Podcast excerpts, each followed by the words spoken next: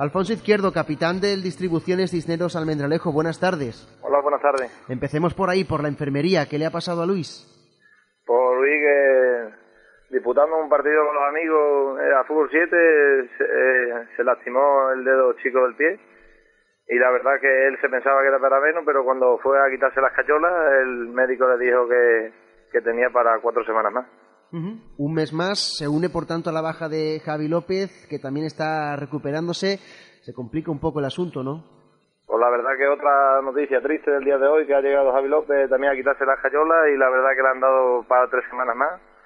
Y la verdad que son dos jugadores que estaban pasando por su mismo momento y les llega, es un varapalo para ellos y sobre todo para el equipo.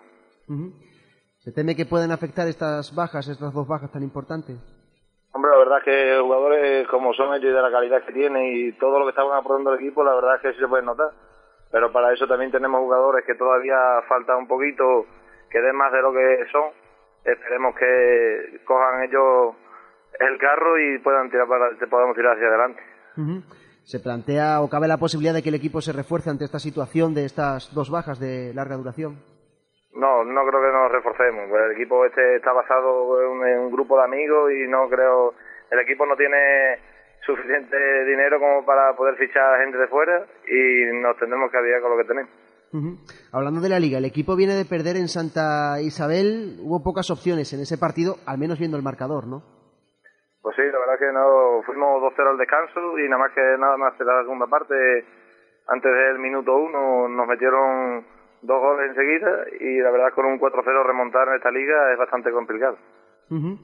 eh, el sábado, ¿qué se puede hacer en casa ante el segundo, ante África Ceutí? Pues el sábado, la verdad es que se presenta un equipo que para mí me dejó el año pasado muy buenas sensaciones y este año tuve la suerte de poder verlo en Olivenza y sigue la mayoría de sus jugadores y es un equipo bastante joven que saben que va de este deporte pero nosotros jugamos con la baza de que jugamos en casa y esperemos que lo demos todo y podamos que se quede los puntos de casa. Pasa por la cabeza poder dar la campanada, se puede. Hombre, como podéis, nosotros cada vez que salimos aquí en casa sobre todo eh, solemos darlo todo e intentar dar la campanada ante todos los equipos. No vas a salir con la ironía de perder, siempre tienes que darlo todo y intentar ganar, que se pierde, pues no podemos hacer otra cosa, pero por lo menos intentar que, que haya dado su Mirando la clasificación, parece que la liga se empieza a romper por abajo, ¿no? Sois decimoterceros y el decimoprimero está ya a seis puntos. ¿Te da esa sensación de que ya se va sabiendo cuál va a ser el grupo de equipos que os va a tocar pelear por salir de abajo? Hombre, eso la verdad es que se sabe los equipos que van hasta abajo y los que van hasta arriba y de abajo va a haber cinco o seis equipos que van a luchar por esas cuatro plazas. Esperemos que nosotros y Olivenza tengamos la suerte de salir para arriba, pero yo lo veo bastante complicado porque la verdad es que esta liga parece que no, pero es bastante difícil. Aunque el equipo ha descansado, el mes de noviembre está siendo malo, ¿no? En cuanto a resultados, no se ha ganado ningún partido. ¿Qué crees que os está pasando?